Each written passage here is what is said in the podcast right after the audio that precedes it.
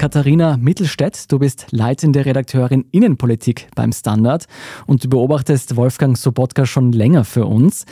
Wie sind wir zu dem Punkt gekommen, an dem wir über die vielen Skandale des österreichischen Nationalratspräsidenten sprechen müssen? Man kann sagen, Wolfgang Sobotka ist wirklich einer der langjährigsten, mächtigsten Männer der Volkspartei.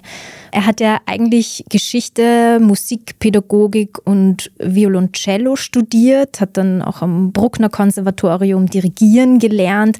Also er gilt auch als ein grundsätzlich kunstsinniger Mann. Das ist so die eine Seite des Wolfgang Sobotka.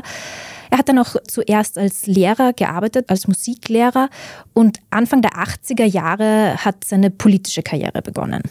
In Niederösterreich muss man wichtig dazu sagen, das wird uns noch begleiten in diesem Podcast oder wenn man genauer sein will, eigentlich in der ÖVP Niederösterreich. Er war da zuerst Gemeinderat in Weidhofen an der Ips, seinem Heimatort. Später wurde er dann Referent vom damaligen Landeshauptmann Erwin Pröll, ein sehr langjähriger Landeshauptmann Niederösterreichs. Und Ende der 90er, 1998, ist er aufgestiegen als Landesrat. Er galt dann auch, kann ich mich sogar noch erinnern, äh, einige Zeit lang als Anwärter für den Landeshauptmannssessel. Das hat aber so offenkundig nicht funktioniert. Es wurde bekanntlich Johanna Mikl-Leitner und 2016 wurde Wolfgang Sobotka stattdessen Innenminister, also ist in den Bund gewechselt, wie man so schön sagt da ist er dann auch irgendwie gleich mal aufgefallen durch harte Ansagen im Bereich Asylpolitik. Also hat sich da irgendwie schon gleich mal einen Ruf erarbeitet.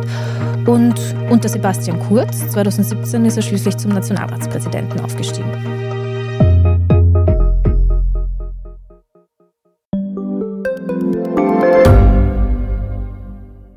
Reicht mein Gehalt für ein gutes Leben? Sind Sneaker und Uhren ein gutes Investment? Wie viel kostet eine Scheidung? Das und vieles mehr sehen wir uns an in der dritten Staffel vom Standard-Podcast Lohnt sich das? Wir, das sind Melanie Reidel, Annika Dang, Alexander Amon und Michael Windisch. Wir sprechen mit ExpertInnen darüber, wie man sogar vom Weltuntergang profitieren kann. Und darüber, wie mich künstliche Intelligenz reich macht und warum Geld noch immer Männersache ist.